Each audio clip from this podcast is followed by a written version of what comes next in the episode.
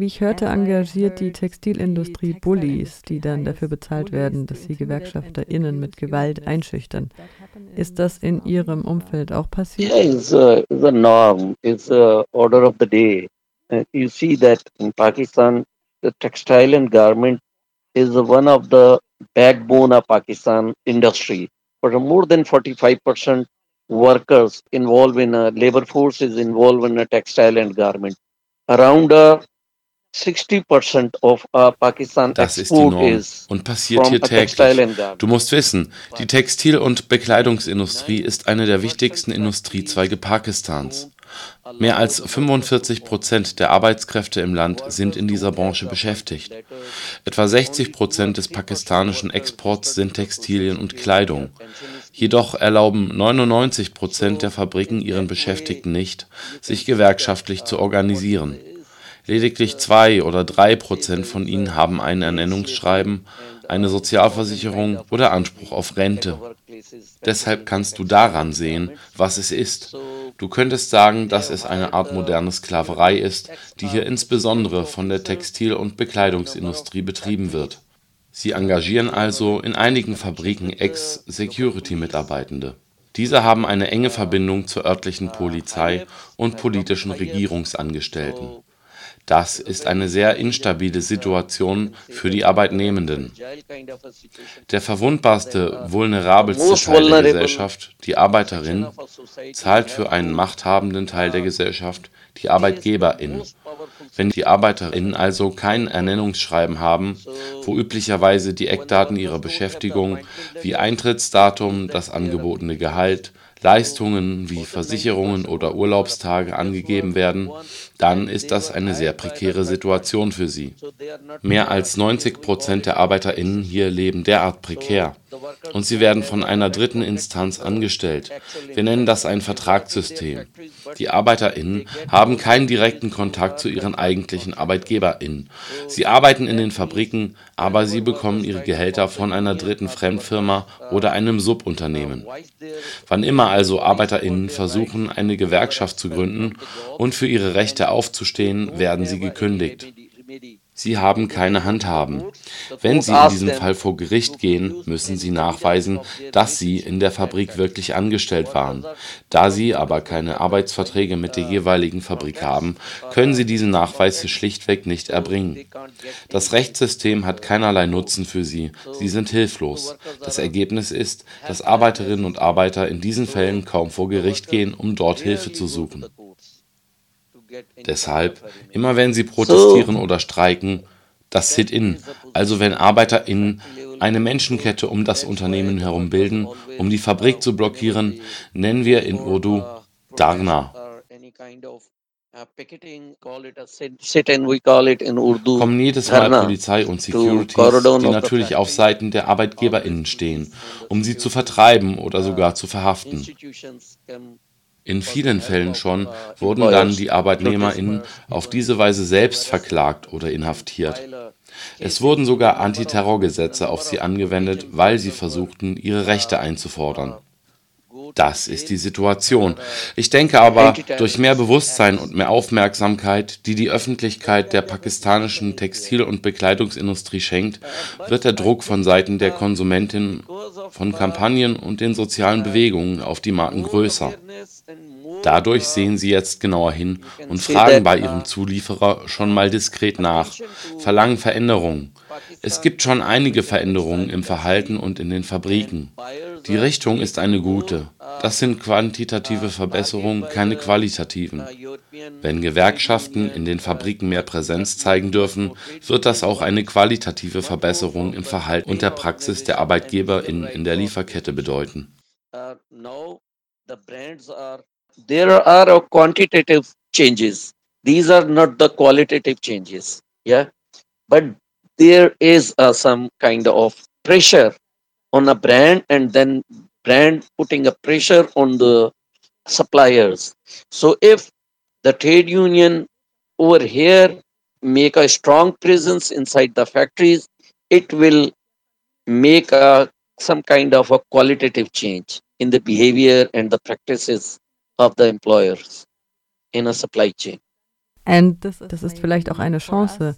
Oder was können wir hier tun, in Deutschland und in Europa, um den ArbeiterInnen in Pakistan unsere Solidarität zu zeigen towards the workers?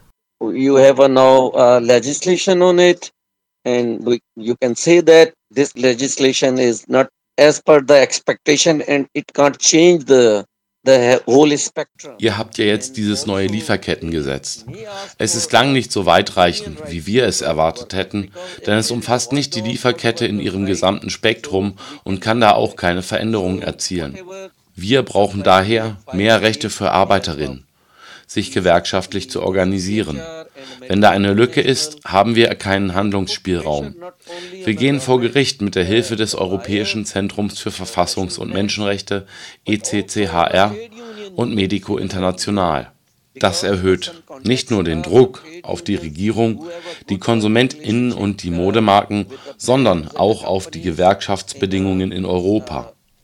In einem bestimmten Kontext haben einige der deutschen Gewerkschaften vielleicht eine gute Beziehung zu den Marken, den Unternehmen und den Outlets, wo sie ihre Produkte verkaufen.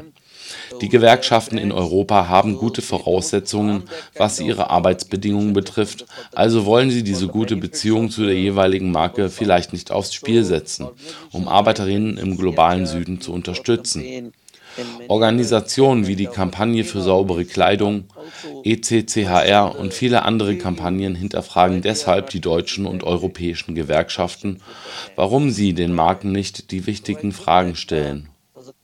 Es gibt eine enge Zusammenarbeit der örtlichen Gewerkschaften in Pakistan mit europäischen Menschenrechtsorganisationen. Das Resultat waren einige gute Praktiken. Genauso wie wir Zeuginnen im Falle des Brandes bei Ali Enterprises haben. Es gibt beispielsweise dieses forensische Video zum Brand, das die Goldsmith University of London erstellt hat.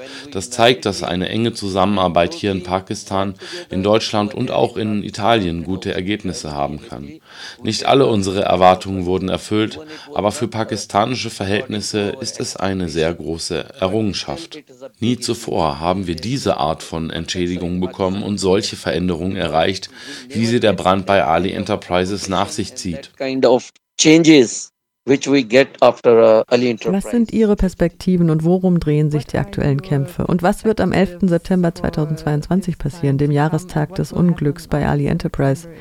Sie sagten zuvor, der 11. September ist jetzt von der Regierung der Provinz Sindh offiziell anerkannt als der Tag für berufsbezogene Gesundheit und Sicherheit. Wir nutzen das immer als Richtlinie.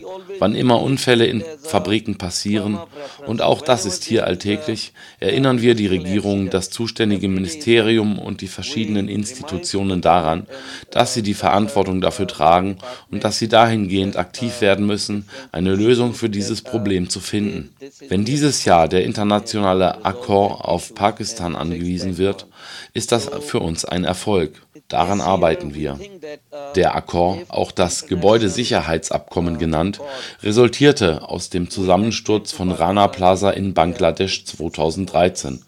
Es ist weiterhin als bewährtes Modell anerkannt, das die Anforderungen der menschenrechtlichen Sorgfaltspflicht erfüllt beim Accor-Vorstand sind die globalen Modemarken und Gewerkschaften zu je 50 Prozent vertreten und Nichtregierungsorganisationen wie die Kampagne für saubere Kleidung haben Beobachterstatus. Because they are very polite and they have their human face over there. If you want to see the ugly face ich sehe es als globales Problem. Wir sind mit dem Monsterkapitalismus konfrontiert, mit der Gier der Unternehmen. Du kannst ihr hässliches Gesicht in Europa oder Deutschland nicht sehen, denn dort sind sie sehr höflich und zeigen sich von ihrer menschlichen Seite. Wenn du das monströse, hässliche Gesicht der Modemarken sehen möchtest, dann kannst du das im globalen Süden. Wir sind die Menschen, die sich sowohl im globalen Norden als auch im globalen Süden um die Würde der Menschen und die der Arbeiterinnen sorgen. Wir brauchen mehr Solidarität, mehr Unterstützung, um die Unternehmen mit all ihrer Macht und ihrer Gier haftbar zu machen. Das funktioniert. Wir können nicht gewinnen ohne die Unterstützung unserer Genossinnen und Freundin im globalen Norden. Es ist ein globaler Kampf. Was immer aus den Verhandlungen mit den ArbeitgeberInnen hier resultiert, den größten Anteil daran haben die Kampagnen im globalen Norden, die uns ihre Solidarität gegeben haben und öffentlich gemacht haben, was die Modemarken im globalen Süden anrichten. Solidarität ist das Wichtigste. Global South. Yeah. Solidarity is the most important.